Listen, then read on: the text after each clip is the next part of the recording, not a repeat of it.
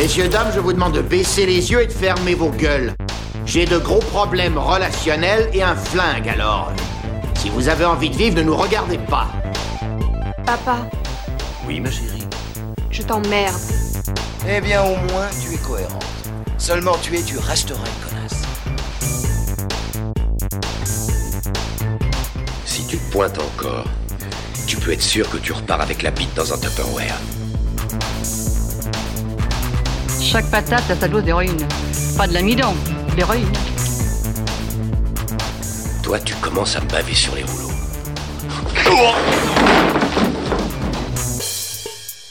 Bonjour à toutes et à tous. Cet été, le polar français, que ce soit au cinéma avec La Nuit du 12 de Dominique Moll, euh, que dans le roman, avec euh, l'édition Poche de 1991 de Franck Tilliez, nous a rappelé que chaque flic a une affaire qui l'obsède, un cas irrésolu sur lequel il va passer le reste de sa vie à ruminer, et pour chaque nanardeur, c'est la même chose.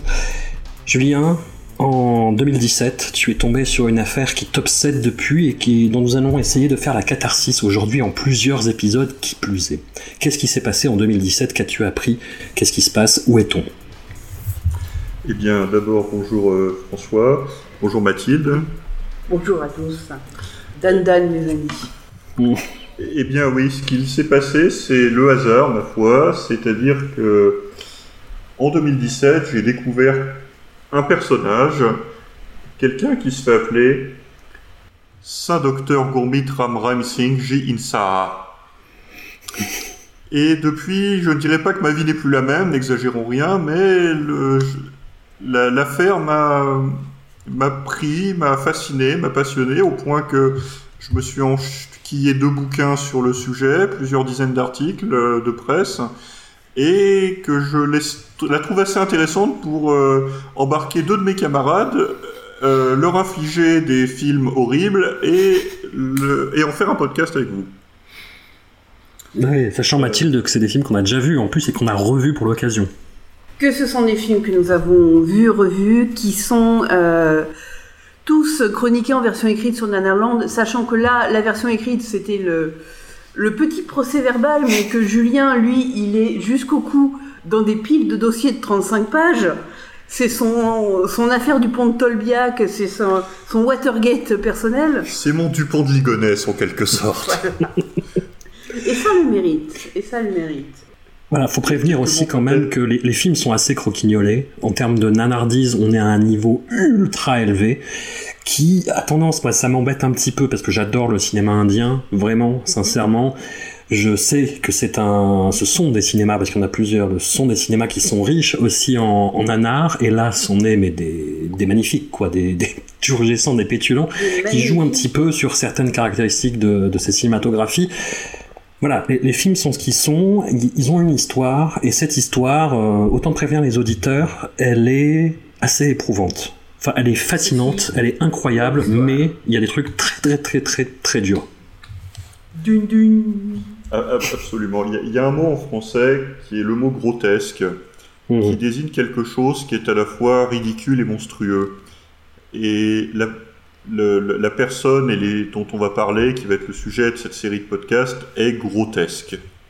Ouais. Donc, je l'ai dit, il se fait appeler Saint Docteur Gourmit Ram Rahim Singh Ji Insa. En réalité, on l'appelle plutôt Gourmit Ram Rahim ou Gourmit Singh. Gourmit, euh, c'est son prénom. On a choisi d'en faire un hors-série parce que le contenu et le ton de ces podcasts va être assez différent de ce que vous écoutez d'habitude. On va être sur quelque chose qui va être franchement plus sombre, plus grave. Euh, on va parler de cinéma parce que les films qu'a fait ce, gourou, les gourous, euh, et sont au cœur de, sont- plutôt une des clés pour comprendre la personnalité et les crimes euh, qu'il a commis. Les crimes qu'il a commis, qui vont être le sujet principal de ce podcast, ce sont, comme l'a dit François, des choses qui sont dures. C'est un homme qui a été. Son parcours judiciaire aujourd'hui, c'est qu'il a été condamné à 20 ans de prison pour deux viols, qu'il en a probablement commis en réalité des dizaines, qu'il a été condamné pour deux meurtres, qu'il en a probablement commis plus que ça, a priori au moins quatre, peut-être encore plus que ça. C'est un homme qui est encore poursuivi pour torture, pour mutilation, pour incitation à l'émeute. C'est quelqu'un qui a plus que du sang sur les mains. Mm. Donc, un mot, enfin, le, le premier mot peut-être de préface de ce podcast, c'est pour dire aux auditeurs habituels que ça va pas être le même style. C'est pour ça qu'on l'a classé en hors série. Donc, si c'est des sujets qui ne vous intéressent pas, si c'est des sujets qui sont un peu sensibles pour vous, euh, évidemment, vous pouvez, vous pouvez arrêter là. Il n'y a, il y a aucun, aucun problème. Ouais, c'est le spin-off True Crime de Nanarland. C'est Le, le fait d'entrer l'accusé de, Nanarland. Et- Et c'est celui de Nanarland parce que ces crimes ont été commis par un mec qui s'habille en bottes sandales à paillettes, qui collectionne les quads tunés, qui chante dans des clips ridicules et qui se met en scène en train de battre un éléphant au bras de fer ou de tabasser un sosie de Vin Diesel à coups de batte de cricket. C'est Donc ça. oui, il l'a cherché. Enfin, j'ai une fascination. Également, euh, euh, pardon. Également, vous nous connaissez peut-être des autres podcasts suffisamment pour savoir que nous sommes, euh, nous avons, pour certains, je pense avant soi, une connaissance, euh, une culture du cinéma indien qui est riche, qui est passionnant, euh, qui est magnifique, euh, qui est fourmillant et donc qui compte aussi ses gros nanars, mais comme tout- toute cinématographie. Aucun d'entre nous n'est de culture indienne, donc euh, voilà, pardonnez-nous si éventuellement des prononciations ou des, euh, ou des simplifications qui sont là vraiment pour rendre la, la chose compréhensible bah, pour notre point de vue en fait d'Européens face à, ce type d'affaires, parce qu'on va parler de religion, on va parler de questions sociétales, de questions politiques, Euh, on va voilà parler de place de la femme, de place euh, de, du journalisme et du policier dans la culture indienne. Enfin, il y a énormément de sujets qu'on va brasser avec beaucoup de simplification.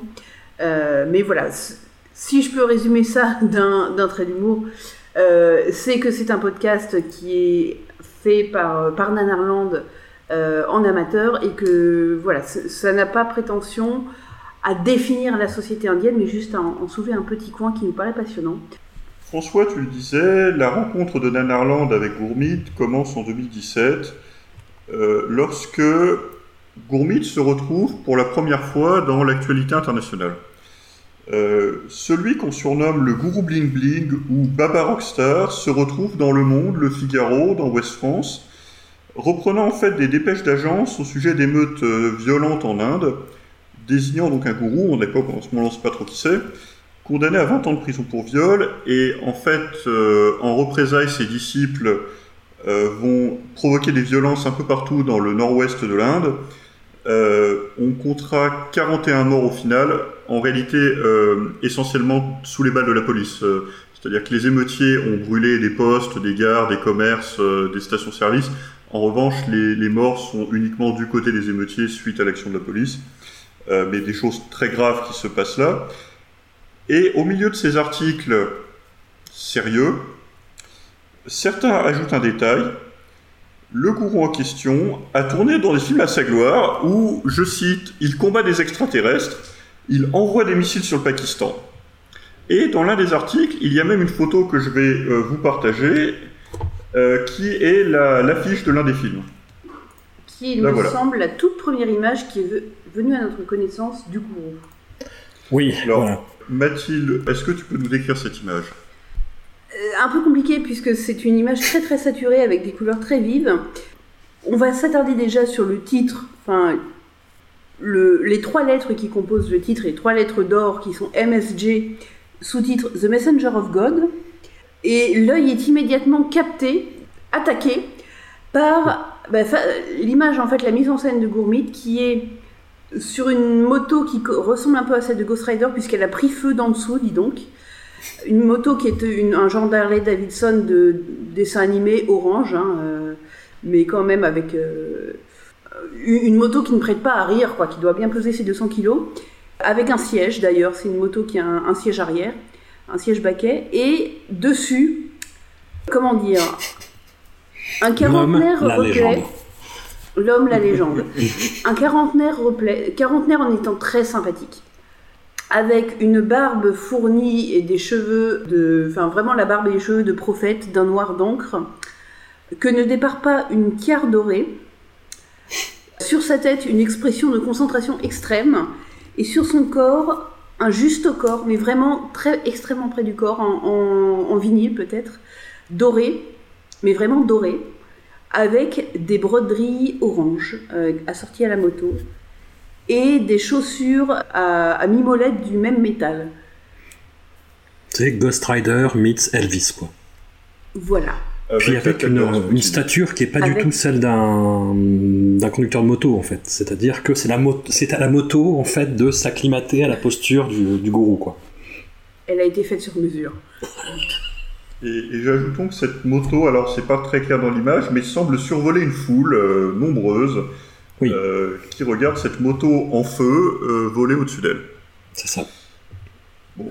À Nanarland, on est facilement curieux quand on voit un truc comme ça, donc on cherche. Bon, on cherche pas longtemps, c'est sur YouTube. C'est Euh, ça. Le premier qu'on a vu dans mon souvenir, c'est le, le troisième film MSG, qui est aussi un des plus gratinés. Mais en fait, on les a assez vite tous vus, d'autant plus qu'on a mis la main sur des sous-titres anglais. Mhm. Et comme tu le disais, François, ce sont de furieux nanars. Ouais.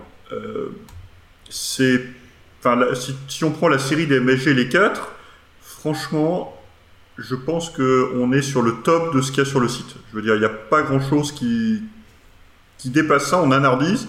C'est hilarant. Enfin, c'est à se pisser dessus. euh, C'est vraiment des films très très très drôles. Et c'est très très accessible en fait. Le délire visuel est tel que euh, n'importe qui peut s'y lancer euh, assez facilement et ne pas être, ne pas s'ennuyer. Mais alors justement, pour revenir sur le, le cinéma indien, le premier des films, euh, corrigez-moi si je me trompe, mais il date de 2015, si je dis pas de bêtises. C'est ça, oui.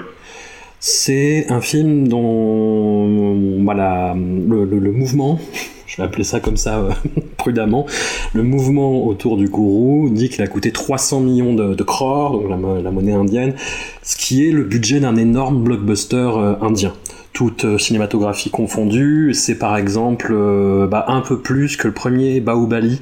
Et le premier Bahubali, qui est un film Telugu, qui date de la même année, euh, c'est un film qui a dix fois plus de gueule que ce truc. C'est-à-dire que même pour les standards du cinéma indien, en termes de maîtrise des effets spéciaux de synthèse, notamment, même si c'est un aspect qui arrive plutôt à partir du deuxième, c'est lamentable. C'est, enfin, voilà. Lamentable. Il se crédite à tous les niveaux du, du générique et tu te dis bah oui c'est lui qui a dû tout faire parce que non mais voilà c'est pas hum, c'est pas on, on nous a on nous reproche assez souvent euh, malheureusement et je, suis euh, un, un des premiers chagrinés à chaque fois bah, de nous moquer des cinématographies indiennes mais c'est hum, au, début, on a ouvert une boîte de Pandore, en fait, au début des années 2000, quand on a découvert ce cinéma-là, et on a halluciné. C'est vrai, parce que c'est pas du tout les mêmes codes, c'est pas du tout la même grammaire, mais c'est, euh, je parle en mon nom et ensuite de, pas mal de mes camarades, de- dont vous d'ailleurs, euh, ce sont des cinémas qu'on a appris vraiment à aimer. Et hum, il y a des films qu'on regardait avec un œil un peu rigolo, euh, rigolard au début, et que euh, maintenant on adore en fait. Le premier, euh, enfin, le, premier film auquel je pense, c'est Disco Dancer, qui est un film euh, mythique et qui a vraiment beaucoup compté euh, dans le cinéma indien, et c'est un film maintenant que j'adore en fait. Que je pas vraiment comme nanar, euh, pour lequel j'ai une énorme tendresse et que je revois régulièrement, et voilà. Les, les films de, de Guruji, moi je vais l'appeler Guruji parce que c'est comme ça qu'il l'appelle dans les films, c'est plus simple que, que son nom à rallonge. Voilà, c'est c'est du travail de sagouin, vraiment euh, cinématographiquement à tous les niveaux, que quel que ce soit en fait, hein, c'est c'est vraiment du travail de sagouin. Si ça a vraiment coûté le budget qu'ils annoncent, ce qui est possible, vu euh, Euh, Ça sent le blanchiment, quoi. Ouais, bah après, tu vois, les décors, tu vois, la production design, tous ces machins-là, Ah c'est. Tu sens qu'il y a de la thune qui est passée euh, inutilement là-dedans. Ouais, non, les figurants étaient pas payés, ça c'est clair. Mais tu sens qu'il y a de la thune qui est passée inutilement dans pas mal de scènes, tu vois. L'arrivée euh, dans, le, dans la montgolfière Rockstar, tu vois, ça a dû coûter un petit peu de, de pognon quand même. Je sais plus, je crois que c'est dans le Oh. 2, je sais plus. En un, Oh. non, c'est dans le premier, mais en un coup d'œil, tu comprends pourquoi on l'appelle le gourou du bling bling, le mec. Ouais, c'est ça, c'est ça. Et il euh, il annonçait juste un, box-office pour le premier film de 1 milliard de crores. Alors, sachant que c'est possible, c'est déjà arrivé en fait euh, au box-office indien, c'est arrivé bah, pas plus tard que cette année avec euh, Triple R de SS Rajamouli euh, ou 4GF Chapter 2 de Pandra Nesh, mais les vrais observateurs du box-office indien disent non, il n'a absolument pas fait ce score-là, restons calmes. Voilà. Par contre, un crore, c'est pas la monnaie indienne. euh, C'est un, Crore, ça, veut- ça désigne C'est- 10 C'est millions, en c'est, fait. euh, c'est- comme lac en fait, c'est une, me- mesure plus que. l'Inde. Oui, oui. Donc, euh, Mais c'est. euh, C'est une unité de compte. Oui, c'est comme les lacs, tu vois. c'est euh, Le lac c'est 1000, euh, crore c'est. euh, je, je- Lac, c'est 100 000 et crore, c'est 10 millions. Voilà, c'est ça. Donc, on, on hallucine devant ces films, et si vous connaissez Nanarland, vous savez que on n'aime pas s'arrêter à la surface d'un film, surtout quand on sait qu'il y a quelque chose derrière. Et là, en fait, c'est vrai que comme le décrivait euh, François en rigolant un peu au début, il se trouve que c'est moi qui, suis tombé sur euh, MSG, c'est moi qui ai chroniqué le premier film, et je suis tombé dans le terrier d'Alice. C'est-à-dire que je me suis intéressé à l'affaire, j'ai lu sur l'affaire, comme je disais, j'ai lu un bouquin entier sur l'affaire, le seul qui est paru à ma connaissance en langue anglaise. Et j'ai voulu, et plus j'en savais, plus je me suis mis en fait à suivre l'histoire et savoir ce qui, ce qui allait arriver parce que euh, le, le mec est une ordure, mais l'affaire est, est, fascinante en elle-même et par ses rapports, je trouve, avec le nanar, spécialement le nanar, pas juste le cinéma, mais le nanar. Et c'est jusqu'à jusqu'à aujourd'hui où, euh, sur un coup de tête, euh, j'ai dit et si on faisait un podcast True Crime Nanarland sur, euh, sur Gourbi? Nous y sommes. Nous y sommes. Tu vas pouvoir enlever ces tableaux de liège avec ces fils rouges qui sont partout. Déconne pas, j'en ai un. Euh, J'en suis sûr. Donc, la principale source pour ce podcast est un ouvrage qui s'appelle Dera Sacha Sauda and Gourmit Ram Rahim, A Decade Long Investigation. Euh, donc, Dera Sacha Sauda et Gourmit Ram Rahim, une investigation de 10 ans, écrit par un journaliste indien qui s'appelle Anurag Tripathi, qui est journaliste d'investigation à l'époque de l'écriture du livre, il, travaillait aux médias euh, d'investigation également en ligne TLK en Inde. Aujourd'hui, il travaille à la BBC, vous pouvez le, vous pouvez le retrouver sur, euh, sur Twitter si vous voulez. Euh, et pour enrichir cela, il y a également des articles de la presse indienne et internationale que nous citerons au fur et à mesure. Euh, la quasi-totalité des sources est en langue anglaise, donc les je les ai traduites en français, donc les traductions et les erreurs de traduction éventuelles sont de moi, avec mmh. mes excuses s'il y en a. La rencontre de Nanarland et de MSG s'est faite en 2017, mais si on devait remonter... L'affaire a plusieurs débuts, comme souvent. Peut-être celui qu'on peut retenir ensuite, c'est le 24 octobre 2002. Nous sommes à Sirsa, une localité dans le nord-est de l'Inde, située à peut-être 400 ou 500 km au nord-est de New Delhi, dans l'état du Haryana.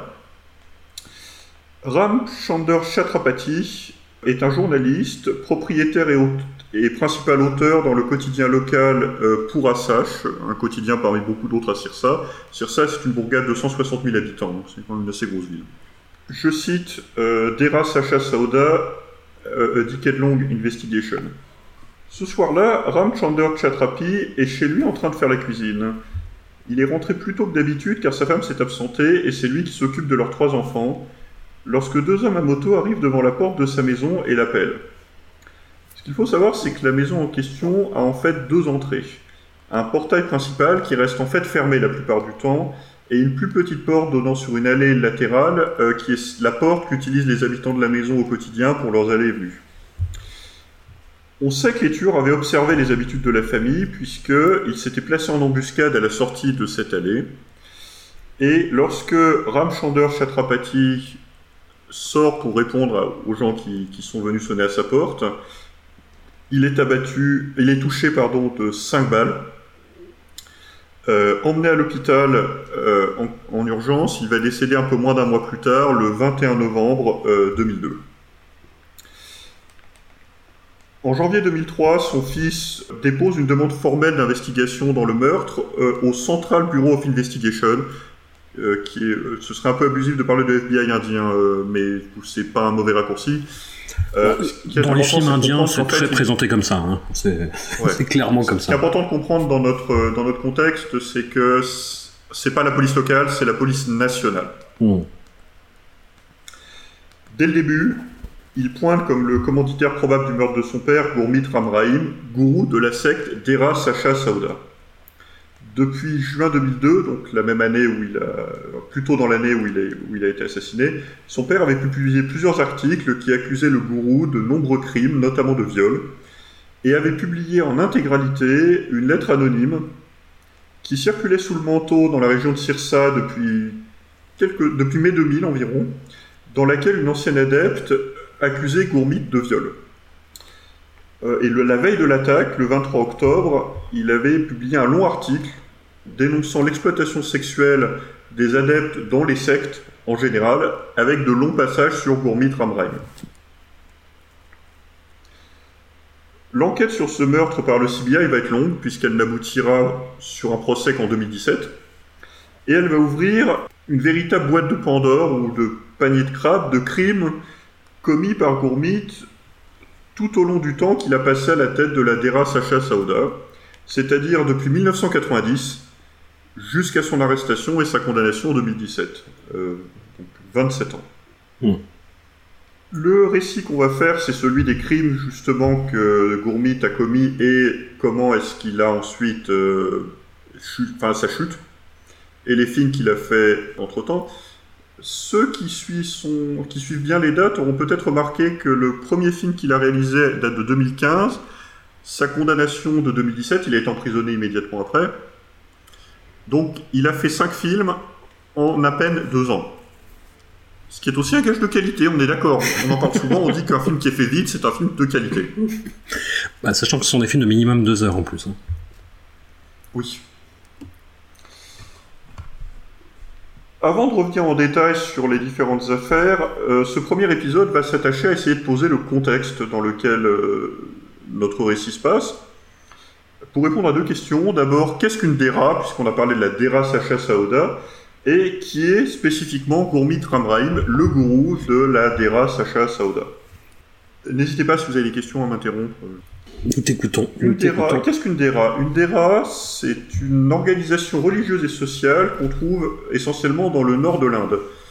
On le traduit souvent par secte, c'est peut-être un peu abusif en français. En fait, il s'agirait plutôt du terme anglais sec- secte, qui désigne une- plutôt la branche minoritaire d'une religion, par opposition à culte, qui se traduit en français par secte.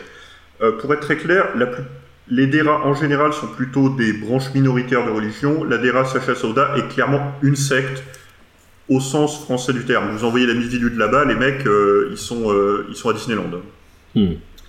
Dans, donc c'est un phénomène qui existe dans le nord de l'Inde où les DERA offrent une alternative à l'hindouisme et particulièrement à la religion sikh euh, qui est euh, mainstream, qui est euh, très, enfin qui n'est pas majoritaire je crois, mais qui est particulièrement importante dans le nord, dans le nord et dans le nord-ouest de l'Inde, dans des États qui vont être l'Uttar Pradesh, le Rajasthan et le Punjab. Les DERA sont syncrétiques.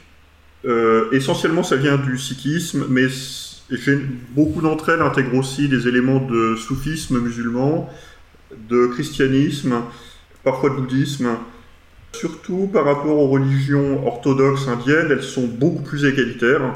Généralement, d'ailleurs, le, cœur de leur attrait, c'est le fait de, ne pas reconnaître les castes et de mettre tous les fidèles sur un pied d'é- sur- sur un pied d'égalité et notamment des gens qui vont être qui vont être ou se sentir exclus des religions mainstream, que ce soit l'hindouisme ou le sikhisme, particulièrement dans le nord de l'Inde.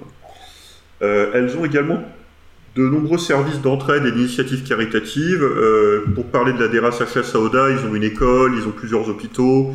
Ils ont, la DERA Sacha Saouda est devenue particulièrement euh, populaire en raison de ses programmes de désintoxication de l'alcool et des drogues. Ça a été un, des éléments essentiels pour attirer plus de fidèles à elle. Une autre, un autre aspect des DERA qui, qui attire des fidèles, c'est qu'elles elles mettent en avant des gourous vivants et des pratiques de culte qui s'appuient sur l'oral, c'est-à-dire que vous avez euh, des images de, du gourou venant devant une foule immense, parler, prêcher.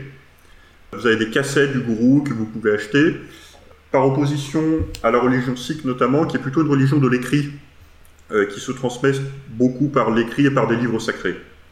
Mais ça, cet aspect-là, tu vois, je me suis posé beaucoup de questions en regardant, euh, enfin, en me renseignant sur le sujet et en voyant ces films, parce que tu le vois, euh, et y compris dans ces films, il se met en scène en train de faire des sermons, justement, comme tu le disais. Alors moi, l'image cinématographique, enfin, documentaire que ça m'a rappelé immédiatement, je sais pas si vous l'avez vu, c'est le, documentaire Le Vénérable W de Barbet Schroeder sur un- un prêcheur... euh, Enfin, oui, bon, très, très, très tendu, mais li- limite gourou, et en tout cas avec des velléités euh, pas, très synchrones avec sa, religion, on va dire. Un, un moine bouddhiste, euh, voilà, qui, qui n'en a que le nom, on va dire. Et, en fait, j'ai l'impression ouais, qu'il essayait de, de, mélanger un espèce de syncrétisme religieux, tu vois, de, grands, grands préceptes philosophiques de vie, effectivement, sur ce que tu disais, avec parfois des ouvertures très étranges, notamment sur... Après, c'est très spécifique aussi à, à l'Inde, hein, la question euh, de la transidentité des, des transgenres. C'est quelque chose qui apparaît vraiment euh, dans l'actualité et dans le cinéma, euh, d'ailleurs, que ce soit hindi ou telugu ces dernières années. Mais tu vois, par exemple, dans ces films, il y a un grand classique dans le, cinéma euh, indien qui, brasse un petit peu euh, tout ça, le, côté spirituel, religieux, mystique, c'est de faire appel aux grandes figures mythologiques. Et on verra peut-être dans les films suivants, mais j'en ai pas le souvenir en tout cas, et il y a que dans... Euh, alors attends, que, je retrouve mes notes... Pardon.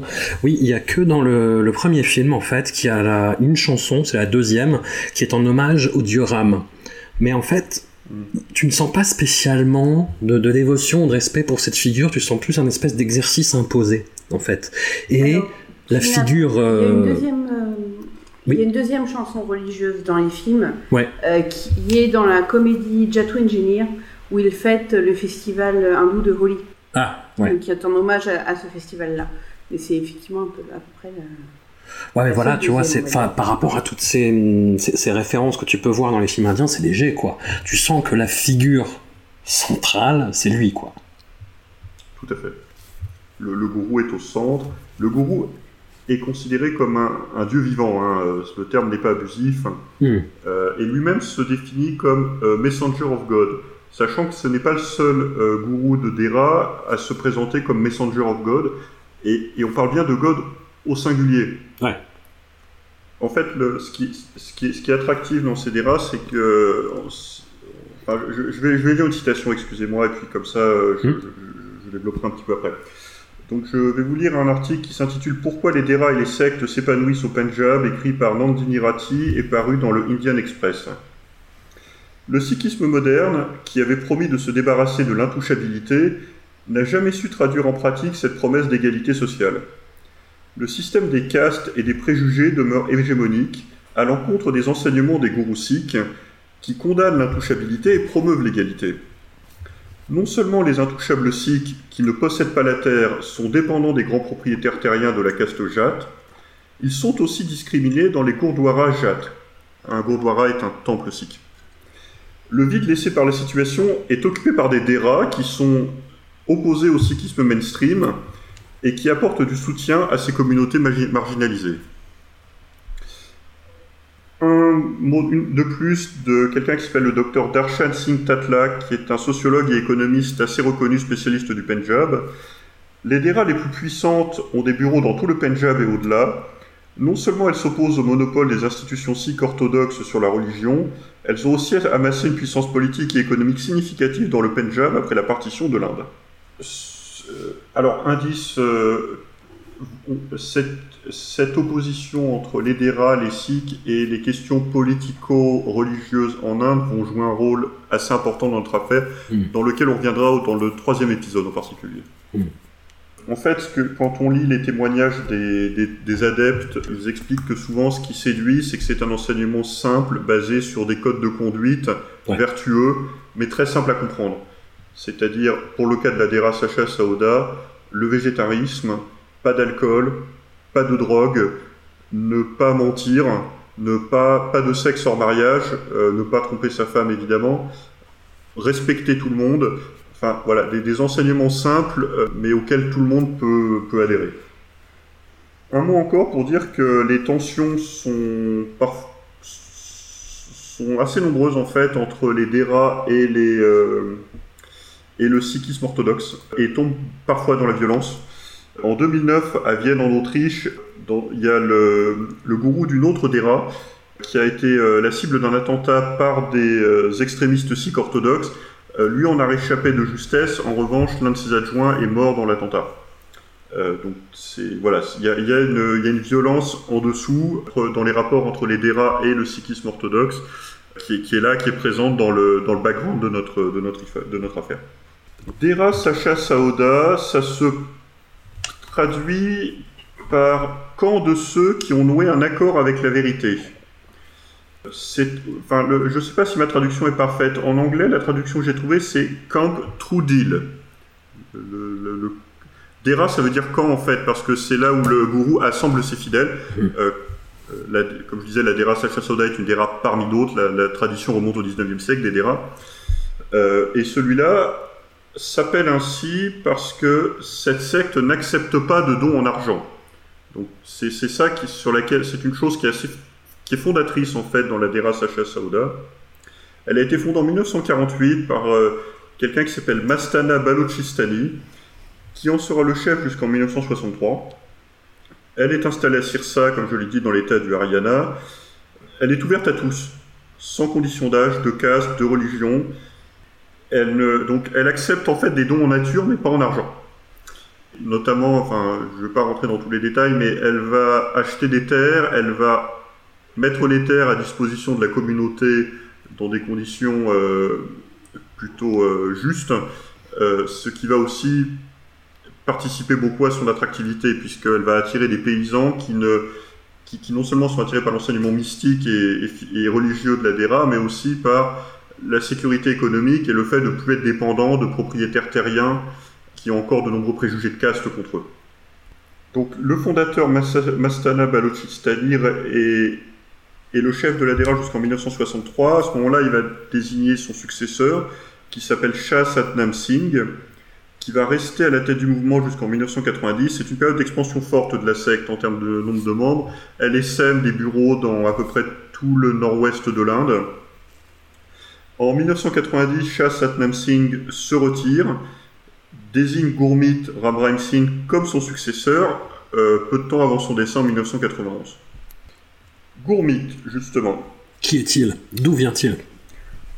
Alors, Gurmit Ramram Singh est né en 1967 dans une famille sikh du village de Sri Gurusar Modia, dans le district de Ganganagar au Rajasthan. Euh, les informations que je cite ici viennent à nouveau du- de l'ouvrage de Anurag Tripathi. Hmm. Euh, le père de Gurmit était un jat, propriétaire terrien, adepte de la Dera, et à l'âge de 7 ans, Gurmit est formellement initié dans la secte. Gurmit ne poursuit pas d'études euh, au-delà d'une... Alors, il parle de basic education, je n'ai pas plus d'informations sur ce à quoi ça correspond. L'essentiel de sa jeunesse, il travaille bénévolement pour différentes branches de la secte. En fait, son père trouve qu'il a de mauvaises fréquentations et l'envoie autant que possible sur le campus de la secte pour euh, l'occuper en fait et lui, lui- le faire bosser dans un truc, enfin un travail sain euh, dans, Dans une Voilà. secte. honnête et sain. à l'époque, il est décrit un peu comme un branleur, plus très intéressé par les finances de la secte, euh, jusqu'à un intérêt presque malsain. Pas trop par le travail manuel ou même intellectuel. Et quand euh, il est nommé en 1990 donc par Shah Satnam Singh pour lui succéder, il n'a que 23 ans. Et c'est la, la surprise générale. À l'époque, euh, on savait que dans la secte que Shah Satnam Singh était une personne âgée et qu'il considérait le choix de son successeur. Euh, ce qui se dit, c'est qu'il avait une shortlist de trois personnes, que Gourmit n'était absolument pas dedans, et donc ça a été une surprise totale pour tout le monde. À cette époque-là, la DERA la compte combien d'adeptes Excuse-moi. Alors la DERA revendique euh, sous Gourmit 60 millions d'adeptes. Oui, voilà. Euh, je, ne, je ne pense pas que ça soit aussi élevé, mais je n'ai trouvé aucun chiffre euh, autre que celui-là. Ouais. Il ne semble pas y avoir de recensement formel euh, de cela, et dans les articles que j'ai lus, je n'ai pas trouvé d'estimation qui serait autre que ces- ce chiffre de 60 millions. En fait, je ne sais pas s'il exagérait, c'est juste que pour connaître un peu Gourmit, pour avoir passé beaucoup de temps avec lui, ça je pense que c'est exagéré. Après, on parle quand même d'une secte dont les adeptes se comptent au moins en millions. Enfin, il n'y a pas de. Oui, Ils sont oui, pas oui. 8, quoi. C'est Oui, oui. vraiment euh, une échelle industrielle. Oui, oui, c'est un- très grand mouvement euh, religieux. Mais dans une société sur laquelle vous pouvez, sur votre CV, mentionner une DERA. Euh, mentionner, euh, enfin voilà, c'est quelque chose de beaucoup plus accessible, socialement euh, acceptable, voire encouragé, que ce- nous, ce qu'on peut connaître comme pratique religieuse en France. Hmm. Le, le- le rapport de la société indienne à la religiosité est totalement différent de ce qu'il est en France. Dans le cours de notre récit, on va parler plusieurs fois de condamnation pour blasphème, par exemple, euh, ou pour outrage à une religion, des choses qui effectivement n'existent pas en France, mais qui, sont, qui, qui, ne font pas débat à ma connaissance, ou pas beaucoup, en, dans la société indienne. Je, suis sûr qu'il y a des, laïcs plus militants dans la société indienne, mais globalement, ce genre de choses semble faire assez consensus. Euh, disons que l'arrivée au pouvoir de Narendra Modi, il y a de ça euh, maintenant euh, plus d'une dizaine d'années, en fait, a accentué toutes les divisions qu'il pouvait y avoir dans le pays à ce niveau-là. Et c'est ce c'est le jeu très dangereux que joue Modi en fait. C'est le diviser pour mieux régner et euh, stigmatiser certaines communautés en particulier, bah, les musulmans euh, particulièrement. Et ouais, voilà, essayer de essayer de plaire en fait et de complaire à toutes les communautés, à toutes les minorités euh, religieuses, les mouvements bah, comme celui de Kourmit, euh, qu'il drague ostensiblement avec succès. On y reviendra plus tard. Mais voilà, c'est l'Inde est une euh, c'est une pétaudière quoi. C'est prêt euh, à exploser à n'importe quel moment. Pour voir un petit peu, bah, pour faire écho avec ce que tu disais, bah, tous les, les, les les, euh, les, les, nombreuses euh, échauffourées, euh, je, je, dis ça en euphémisant vraiment comme un sale, qu'il a pu avoir notamment avec la communauté sikh, je vous renvoie à un très très très très bon film inattendu, c'est le remake indie de Forrest Gump qui est sorti cet été avec euh, Amir Khan, qui s'appelle Lal Singh Shada, qui devrait pas tarder à tomber, parce que maintenant les films indiens tombent sur les plateformes euh, un mois à peine après leur sortie en salle. Donc voilà, et c'est un film qui se rapproprie l'histoire de Forrest Gump, mais du point de vue justement de l'Inde et de, l'histoire indienne. Et on voit que l'histoire indienne, depuis l'indépendance euh, de la férule britannique, en fait, ce n'est, euh, enfin, ce n'est pas que ça, mais c'est, euh, il y a des, des, heurts monumentaux, des attentats, des affrontements entre communautés. Enfin, c'est, c'est dense. Et c'est, c'est le terreau idéal pour quelqu'un comme, comme Gourmit, quoi on parlera effectivement de, des ramifications politiques et, euh, et également de l'espèce de jeu et de stratégie euh, politique que Gourmit va, va, essayer de jouer à partir des années 2010. Mm. À la tête de la secte, euh, alors j'avais écrit, mais je le regrette, que Gourmit était plutôt discret. Ce n'est pas vrai.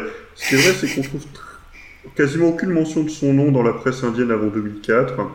Ça peut venir des, limites des archives en ligne, mais euh, dans son ouvrage, Anurag Tripathi ne dit pas autre chose. Il dit euh, qu que quand il a entendu parler de l'affaire, il a fait des recherches et qu'il n'a pas trouvé grand-chose sur euh, Gourmit. On sait que pendant cette période, il acquiert quand même le surnom de gourou du bling bling.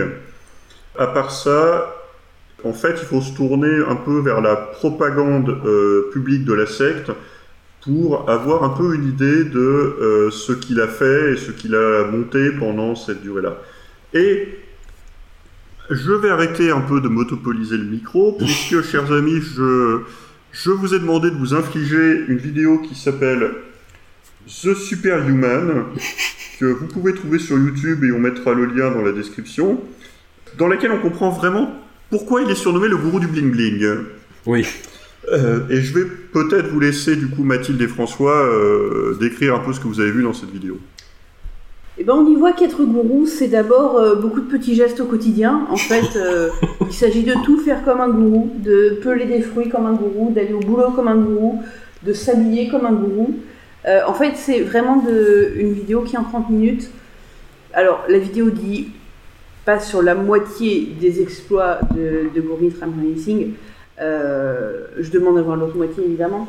Mais en fait, dans un, dans un inventaire presque ridicule, euh, et dans, avec une, une naïveté qu'effectivement on retrouve que quand les scientologues commencent à parler de, euh, de voyage vers Krypton, bah que Gurmeet Ramnaim Singh fait tout divinement mieux que le reste de l'humanité. Mais vraiment, depuis dénoyauter des cerises jusqu'à jouer au cricket. Absolument. Et quand je dis dénoyauter des cerises, en fait, c'est peler des tomates, excusez-moi. Il ouais. est aussi très très fort en dénoyautage de cerises, hein, mais euh, l'exemple pris, c'est les tomates. Mais, mais, il précisait que la vidéo de 30 minutes n'a pas eu le temps de montrer tous les talents qu'il avait, mais elle consacre bien une quinzaine de secondes au pelage des tomates. C'est incroyable, on le voit quand même euh, tirer un bus de 12 tonnes, si je dis pas de bêtises, en trottinant.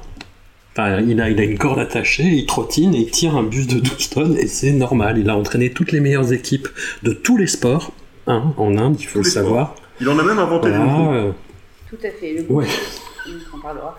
Et euh, ça rappelle un petit peu sa, alors, son ex-biographie sur Twitter qui le présentait comme euh, euh, voilà, euh, genius philanthropiste, composeur, enfin, euh, était une bio de cinq lignes avec uniquement euh, compositeur, réalisateur, auteur, interprète, chanteur, moine, saint, euh, super saiyan, euh, etc. Avec une absence totale de, alors, je dirais même pas d'humilité, c'est au-delà, une, une absence totale de d'acceptation du fait qu'il puisse être un être humain, en fait. C'est ça. Euh, c'est, bah, oui, c'est- un groupe de secte de- du vivant et euh, euh, ça fait très très drôle quand on n'est pas dans la secte, en fait.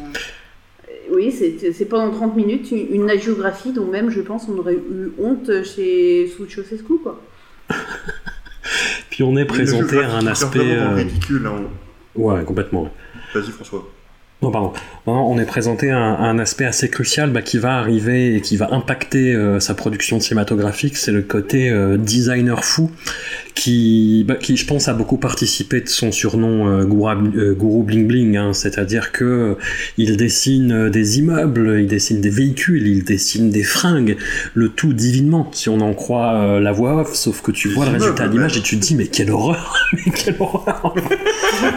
tout est dans des tons extrêmement criards avec des gros cœurs sur l'avant des bagnoles tu vois. Enfin c'est euh, avec des, il fait des espèces d'adidas avec des ailes sur le côté. Enfin bon ça c'est dans les films. Mais euh, et voilà. Et en fait aussi on voit un aspect qui est assez euh, assez important en fait je pense dans l'image publique de la secte c'est et qui va euh, citer euh, surtout dans le premier film il y a même des images partagées hein, entre le cette petite vidéo d'une demi-heure et MSG, euh, MSG1, c'est euh, le côté caritatif mais happening.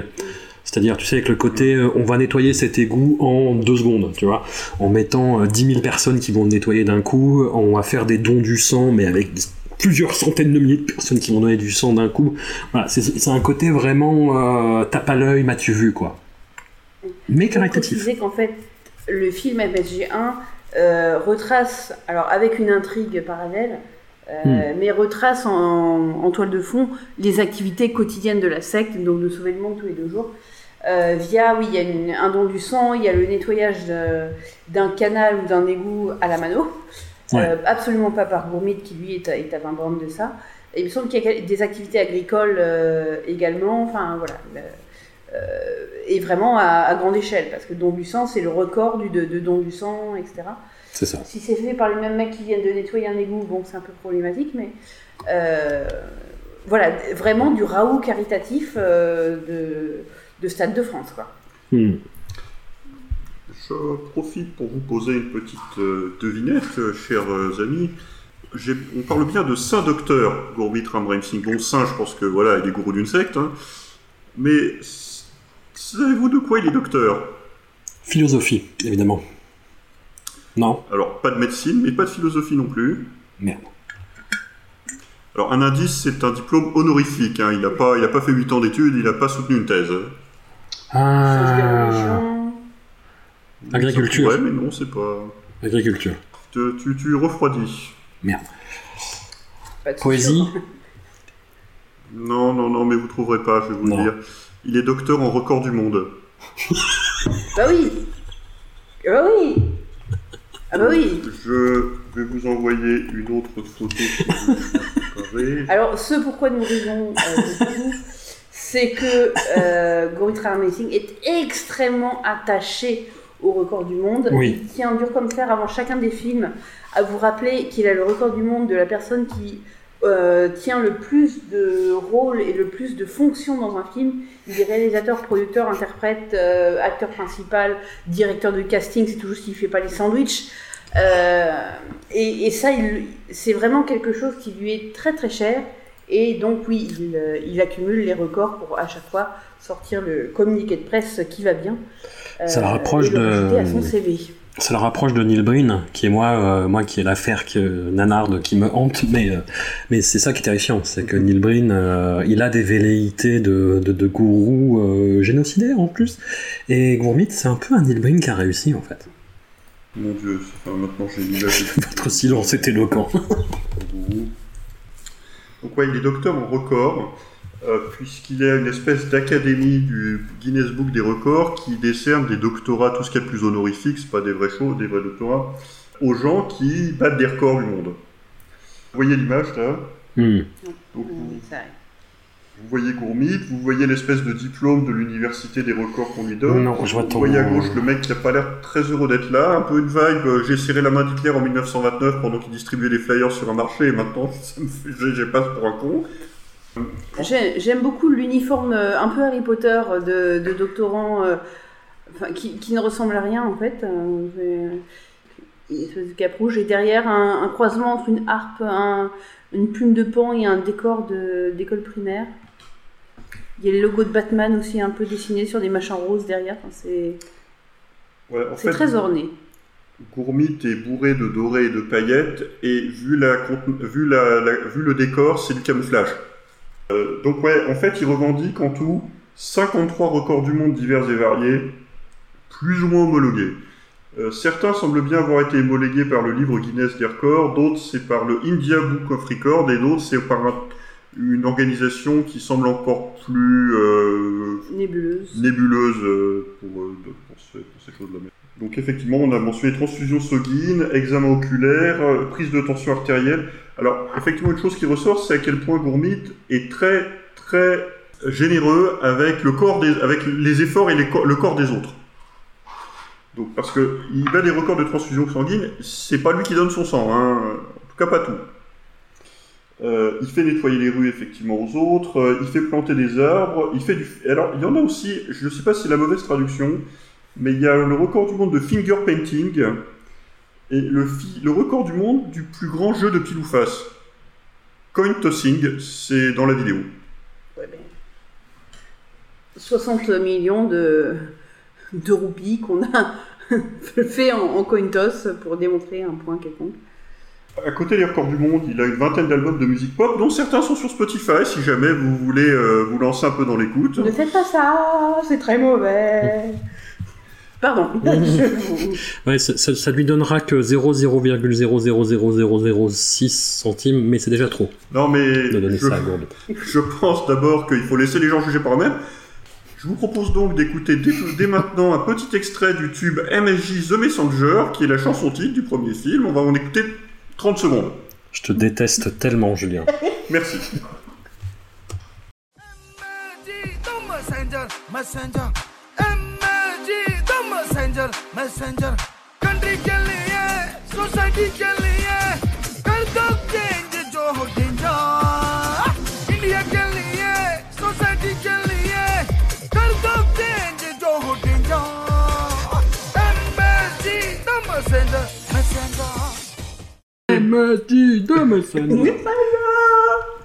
Et comme les bons rappeurs West Coast, on note même qu'il a enregistré depuis la TES, puisqu'il a sorti un, single en 2022, que vous pouvez aller écouter sur Spotify, la plateforme qui soutient Gourmit Ram Singh Jinsan. en prison, donc, après condamnation. Non, non, je les mets dans la sauce parce qu'en plus, après, le podcast, il est diffusé sur Spotify. C'est bien. Il collectionne les voitures, les motos. Oh, tu sais, depuis Joe Rogan, ils s'en foutent, Oui, je crois. il nous écoute pas. Il collectionne les voitures, les motos, les tricycles. En 2015, il fait arrêter un comédien qui s'était foutu de sa gueule à la télé pour outrage à religion. Sur le point des voitures, moi j'ai une question. Gourmit Ram Racing a-t-il son permis de conduire? Parce que quand on parle de voiture, il s'agit. Alors on a parlé de quad. Je pense que le terme de voiturette sans permis s'impose également. Ce ne sont jamais des voitures, on va dire, euh, voitures de ville. Alors, C'est des Sous- SUV de voiturettes sans permis. Voilà. Euh, du, du tunage, je ne sais pas si, le, si vous avez connu dans les profondeurs de l'Internet le, le site The Jackie Touch à, la grande époque du tuning. Ben, c'est ça, mais en encore plus. euh, imaginez du tuning avec des gens qui n'ont que des stabilos fluo et du, papier crépon. mais il en a des palanqués. On parle euh, vraiment, il, peut les aligner sur un chemin pendant euh, quelques, quelques centaines de mètres, hein, ces voitures. Euh, elles sont toutes plus belles les unes que les autres dans, le, dans leur leader, mais bah, il n'y en a aucune qui est une voiture et jamais, dans cinq films, je ne l'ai vu sortir, interagir, conduire, hein, encore moins, une voiture. C'est juste du tricycle un, peu, un, peu boosté, du quad, de la voiturette sans permis. Euh, vraiment, je me demande si- s'il a son permis de conduire. Alors, il y a beaucoup de gourous aussi qui sortent la Rolls de fonction dès qu'ils ont 200 mètres à faire. Euh, je n'exclus pas ça, mais euh, enfin, Raël, au moins, il, il avait un, il allait vraiment sur le circuit de course, quoi.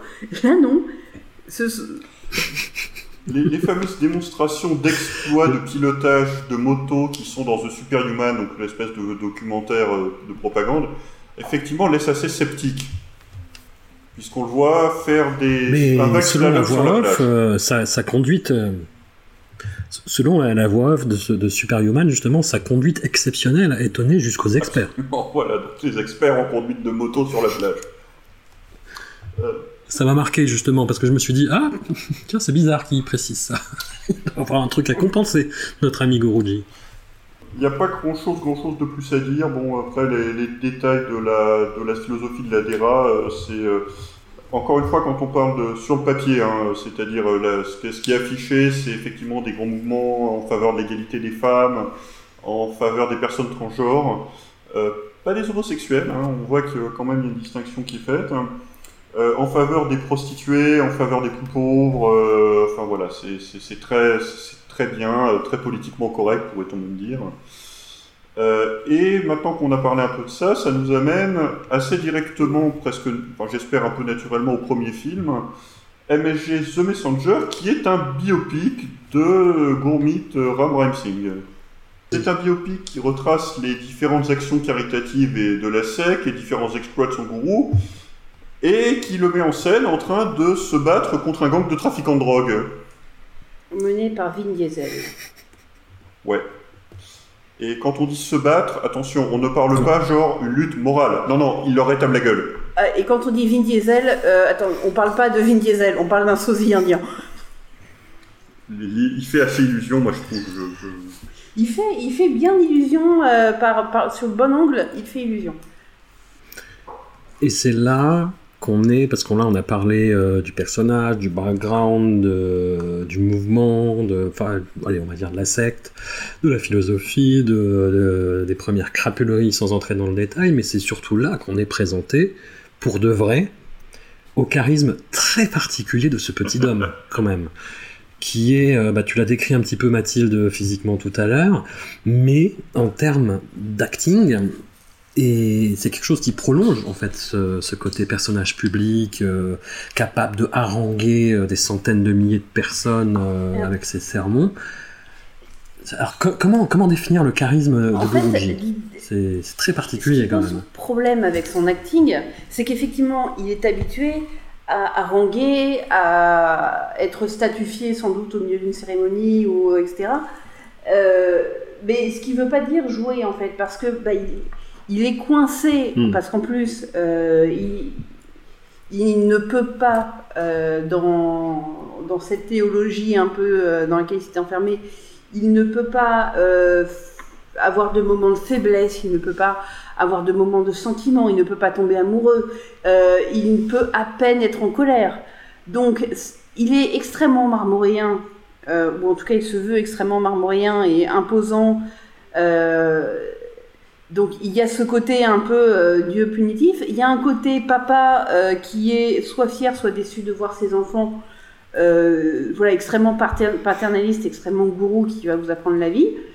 Et puis il y a le côté un peu vengeur, je vais filer des tatanes. Mais tout ça, il l'exprime quand même avec un unique regard de, sage sur le monde, qui ne peut pas être trop violent parce que bah, sinon il est trop, qui ne peut pas être. Il a interdiction de bouger un muscle pour, dans sa personnalité pu- publique. C'est pas un très bon acteur et il a pas un physique. Il a pas un physique. Enfin, c'est vraiment. Il a euh, pas un physique d'athlète euh, et de bagarreur. Mais il a, il a même pas, c'est même pas un Klaus Kinski. Il faut, C'est c'est même pas un Nils Arestrup. il faut parler de ces putains de poils sur les bras. Alors, il- juste pour dire qu'effectivement, il tabasse avec bienveillance. Pardon. En fait, c'est ça qu'il faut comprendre quand tu regardes le Oui. truc, c'est qu'il il tabasse avec bienveillance. Et juste pour parler rapidement de l'aspect mystique et spirituel du film, euh, puisque, comme je le disais, le Dara Sech- la Dera Sacha Sauda s'est construite en opposition à la religion sikh orthodoxe, ce film n'est pas un film sur le sikhisme. Absolument pas. Mais Mais oui, voilà, comme oui, sur le, pour revenir oui, sur le physique de Gurmit Ramrani Singh, Et, et les poils sur les bras. voilà, gou- googlez-le un coup, sauf les poils, euh, parce que si vous, commencez à taper poils dans Google, je sais pas. Euh, c'est vraiment votre marchand de kebab du coin. Euh, voilà, le, petit gros inoffensif, quoi, à qui vous donnez une barbe de prophète et des cheveux de Tom Hanks à la fin de, à la fin de monde, et que vous mettez dans un, dans un juste corps à paillettes digne de Prince, c'est, c'est- absolument, enfin, dévastateur. en- euh, soit vous vous dites il ne s'est jamais regardé dans un miroir de sa vie, soit vous vous dites il s'est beaucoup trop regardé dans un miroir. Mais il n'y a pas d'entre-deux. Et puis effectivement, alors les, les SFX arrivent un peu à sauver ça à grands coups de Photoshop dans les derniers films, mais il a une pilosité, euh, en particulier dans le deuxième film, il me semble, qui est horrifiante. C'est vraiment qu'il a des poils pubiens sur les bras, quoi. Je, je suis désolée, mais c'est- je ne peux pas appeler ça autrement. Votre pire cauchemar du vieux mec dans la piscine avec les poils dans le dos euh, est encore beaucoup moins que, que ça, quoi. Enfin, il est, il- Bah, au début du film, ça te, ça te distrait, puis au bout d'un moment, tu ne vois plus que ça en fait. Et c'est pas quelque chose que tu ne peux pas euh, ne plus, euh, t'effacer de, du- de la mémoire, des yeux, et euh, c'est. Dans le deuxième, affreux. en fait, C'est il porte plus des Et Marcel pour eux, à paillettes, mais du coup, tu les vois plus. hmm. Et dans le troisième et le quatrième, il les a effacés Ouais. numériquement, donc je pense qu'en fait, il assume pas. Il a effacé numériquement les poils de ses bras. Et je pense que dans le troisième et quatrième aussi, les calvitie s'avancent. Parce Ah qu'ils oui. portent des perruques, mon gars. Des trucs de 5 cm de haut qui collent pas à sa tête, qui sont même pas de la même couleur ou de la même texture. euh, de très mauvaise qualité sans doute. Et je- je- j'estime qu'il y a une calvitie dessous. Parce, enfin, sinon, je ne vois pas, je vois pas pourquoi. Il y a des photos de lui depuis qu'il est en prison où il doit pas avoir perruque. Faudrait que j'aille voir si, si- à quoi il ressemble maintenant. Parce que ce qui est à peu près sûr de, je, Mm. je sais plus, ça fait un moment que j'ai pas regardé. Il, il a la barbe aussi blanche dans, depuis qu'il est en prison qu'elle était noire dans les films. hein. Enfin bref, on n'attaque pas sur le physique, mais quand même un petit peu. Euh, on attaque surtout sur l'inadéquation totale à essayer de nous présenter ce gars comme une espèce de, de Zarathustra, de, de Rasputin extrêmement... euh, on, nous présente Moïse descendant de la montagne, euh, alors que bon, c'est Roger qui s'est paumé sur la route du camping en descendant de la montagne. Ça, ne colle pas dans aucun des films, que ce soit au niveau de ce qu'il envoie en, comme acting, que ce soit au niveau de, de son physique.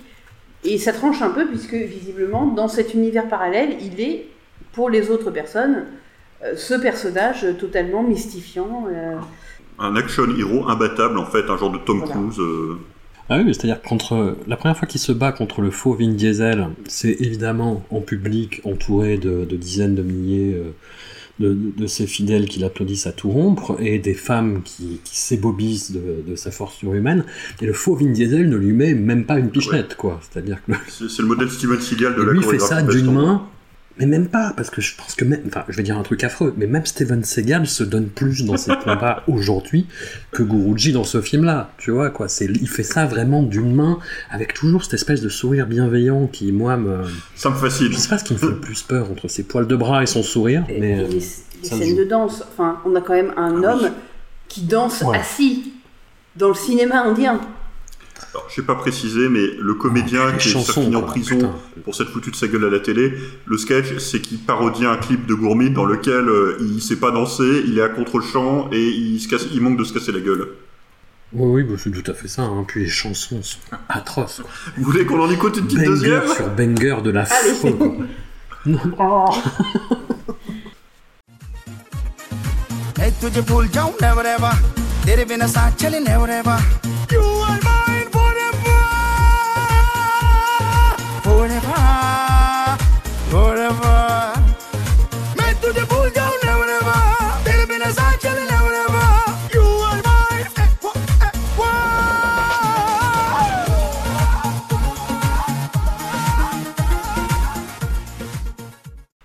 C'est un film de propagande, hein, euh, ça, ça raconte n'importe quoi. Il y a une espèce de journaliste australienne qui, euh, qui découvre Guruji et qui est absolument fascinée par euh, le génie et la sagesse. Il lui dit euh, c'est impossible de ne pas tomber amoureux. Ouais, c'est super creepy avec le recul. En fait, il y a plein de trucs hyper creepy avec le recul. Ouais. Comme la scène où, on- où ses filles adoptives dorment dans une chambre qui est décorée de posters de Guruji. Vous prenez une chambre d'ado avec euh, les posters des To Be Free circa 1997, sauf que vous remplacez Philippe Adèle et Franck par Guruji. Par votre père. Votre Oui. père slash votre euh, tuteur moral slash le gourou de votre secte. Ouais, c'est c'est c'est C'est très crado. crado, oui, on peut, on peut employer les mots. Qu'est-ce qu'il y avait d'autre aussi? Ah oui, alors les, pourquoi les trafiquants de drogue ça tape à Guruji C'est parce que la puissance de son message est telle qu'ils ont peur que les gens dans le monde arrêtent de consommer de la drogue.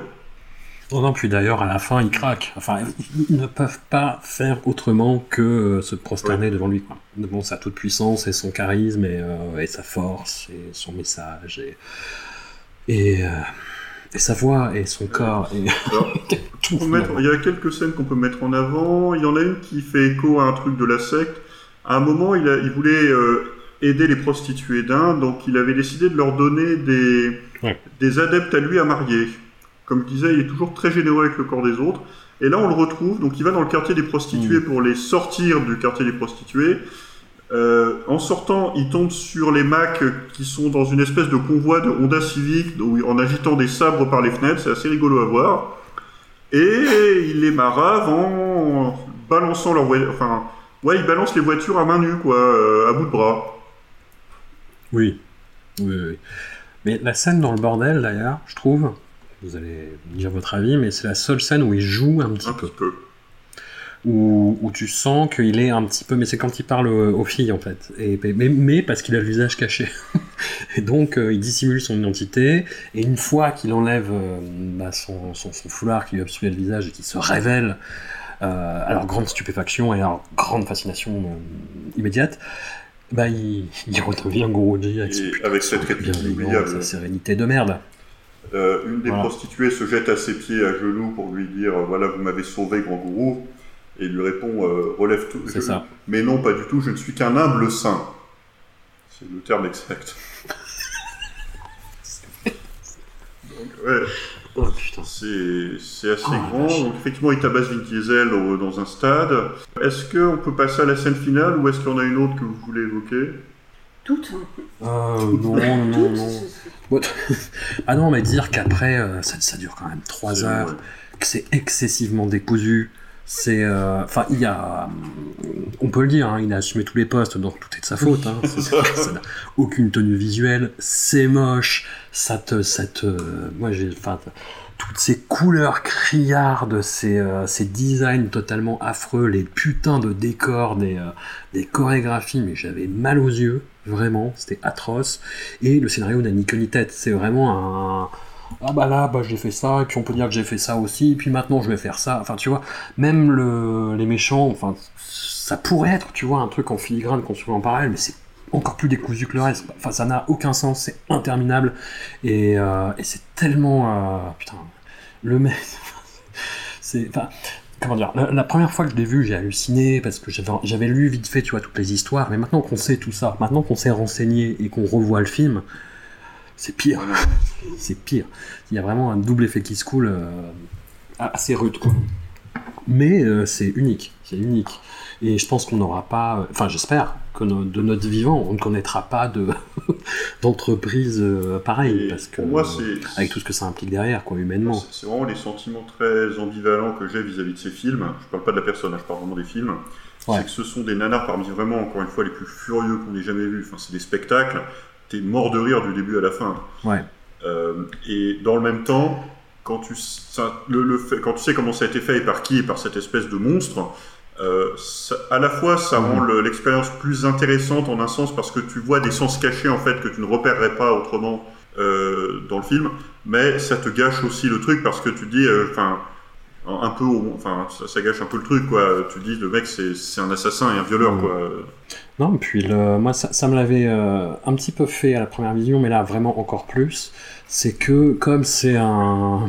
Quelqu'un qui a toujours besoin de compenser énormément, il fait beaucoup de scènes avec. euh, alors, lui, il dit euh, record du monde de figurants Ouais. dans une scène, euh, 1 300 000 personnes. Il fait bon, oui, peut-être, si tu veux, mais il y a au moins, on va dire, des dizaines de milliers de personnes. Et moi, c'est ces scènes-là, en fait. Je me dis, putain, tous ces gens-là sont des euh, dévots de, de, ce, de, ce, de ce mec, quoi. Et, et- rate une journée de De- travail de- de ce pour venir, petit homme en surcompensation, euh, avec, pour venir flatter son avec un ego. complexe de Dieu, mais, euh, mais vraiment, quand même. Ouais, ouais. Mais depuis ça, mais tu vois que les costumes, euh, les décors ont été faits à la main, euh, qu'il y a des Oui. trucs avec Hmm. d'immenses tas de terre qui n'ont pu bah, qu'être euh, pelletés à la mano par, euh, par les gars. Ouais. Tous ces films prennent aussi le sens que euh, ils ont construit le, le bateau de Hook, euh, mais sur leur propre denier le samedi, les mecs. Quoi. Enfin, c'est... Et et t'as une dimension qui est C'est un peu, tu vois, la Coupe du Monde du Qatar fait de film. Voilà, C'est, c'est euh, pas une mauvaise analogie. Et, et tu sens bien qu'une des dimensions du film, c'est le mec qui, qui jouit de son pouvoir d'amener autant de gens à participer à son projet mégalo et ridicule. Oui, pa- parce que à quand fond, on dit euh, il était, euh, je sais pas moi, euh, preneur de son euh, sur son film, etc. Je parie aussi un petit peu quand même qu'en fait il y avait un mec qui prenait le Ah, son sûr. et que lui, depuis son nuage, lui disait quoi Oui. faire et qu'après ça rejoue le titre. Euh, le mec n'est pas crédité au générique, hein, je vous rassure. Non. Mais il n'y a pas d'erreur technique fondamentale dans le film. Les effets spéciaux sont cheap et ratés, mais euh, le montage, il n'y a pas de faux raccords euh, évidents. Les cadrages, la photographie, l'éclairage, euh, encore une fois, tout est moche, mais fondamentalement, c'est pas amateur. Et je pense qu'il y avait toute une équipe de pros engagée à grands frais pour aller euh, faire le l'ego trip du, gourou. et, une partie de la paye, c'était pour dire c'est lui qui s'attribue tous les rôles et vous dites rien, quoi. Hmm. Et, et ça se conclut avec une scène finale qui est franchement euh, dantesque. Enfin, c'est, je sais pas qui veut la raconter, euh, l'un de vous. Enfin, euh, mais elle est, elle est, elle est exceptionnelle, elle est ex- exceptionnelle de nanardise. Alors, la scène finale se déroule durant un concert. Un concert, pas Yvette Horner, les Rolling Stones. Dans un stade légèrement plus grand que, que Wembley. Enfin, vous voyez, le... disons que Wembley, c'est les toilettes de ce stade-là. Donc, Guruji est sur scène. Et euh, le, si je me souviens bien, le rejoignent sur scène les trois euh, protagonistes féminines de l'histoire, qui sont, on va dire, ces trois. Alors, filles, on parlera de ce qu'il appelle des filles. Euh, gardons-le. imagi- Voilà, des dames, trois dames, on va dire, hein, pour le moment. Deux étant ces filles naturelles, euh, enfin, c'est deux indiennes qui sont déjà dans la secte, et la troisième étant une journaliste qu'on essaie de nous faire passer pour une journaliste euh, européenne, euh, qui a rejoint beaucoup plus récemment la secte. L'une d'entre elles doit être la traîtresse. Je ne vous spoil pas voilà, laquelle c'est, mais de toute façon c'est assez transparent. La traîtresse se démasque et elle a sur elle une bombe, une ceinture explosive. Euh, elle se prépare, à faire exploser euh, sa, bombe. Et là, tempête sous un crâne, vraiment tempête sous un crâne, pleurs, émotion. Est-ce que elle va se jeter sur la scène, épargner la foule, mais faire sauter Gourmite, le cadeau de Dieu aux hommes? Ou est-ce qu'elle va se jeter dans la foule, épargner Gourmite, mais du coup tuer des innocents plus nombreux, moins méritants, mais plus nombreux T'en fais pas, cocotte, Gourmite a la solution. Gourmite lui arrache sa, ceinture explosive qui est prête à, donc à exploser, c'est son job. Gourmite monte sur sa moto, donc son espèce de Harley pimpé euh, au chrome rutilant, plein gaz, saute de la scène, mais alors là, la gravité a un léger accès de, euh, de folie. Il monte à 150-200 mètres de haut sur sa moto, dans les airs, en volant. il attrape une montgolfière sur lequel figure la mention Number One Rockstar. Il attache cette ceinture de bombe à la montgolfière, il en coupe les câbles pour la laisser s'envoler, et il redescend en moto les 300 mètres maintenant qui le séparent de la terre ferme. Le monde est sauvé, la bombe explose en l'air, on l'a à peine entendu puisque il me semble qu'il y a- On on, reprend la musique. Voilà, on- Épaté, euh, les, terro- les trafiquants de drogue se convertissent à la DERA Sacha Soda. Et si vous pensez que c'est le maximum des exploits de Gourmit, j'avance un peu. Dans le quatrième film, il détruit une météorite à main nue. un lundi quoi.